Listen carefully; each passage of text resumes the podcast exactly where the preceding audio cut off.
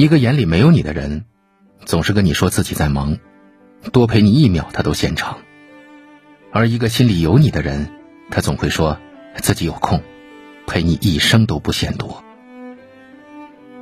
电影中有一句台词说的是：“能让你随时接电话的人，才是你真正在乎的人。”我们每个人的精力都是有限的，如果一个人在乎你，他一定舍得花时间陪你。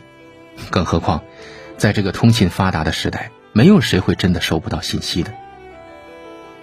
在感情里，人们都很奇怪，常常能够感觉到对方的冷漠，却又不愿意相信对方不在乎自己的事实。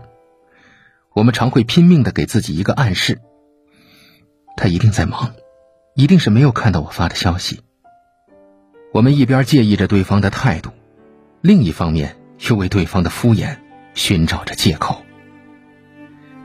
其实，所有的不回复、不主动、不联系，都预示了这段感情的答案。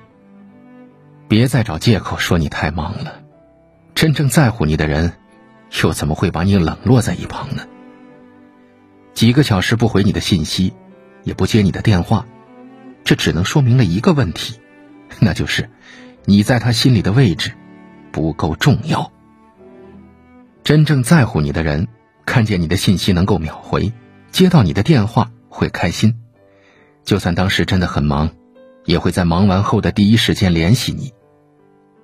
而心里没有你的人，只会让你听到敷衍的语气，张嘴就来的借口，或者是满不在乎的冷言冷语。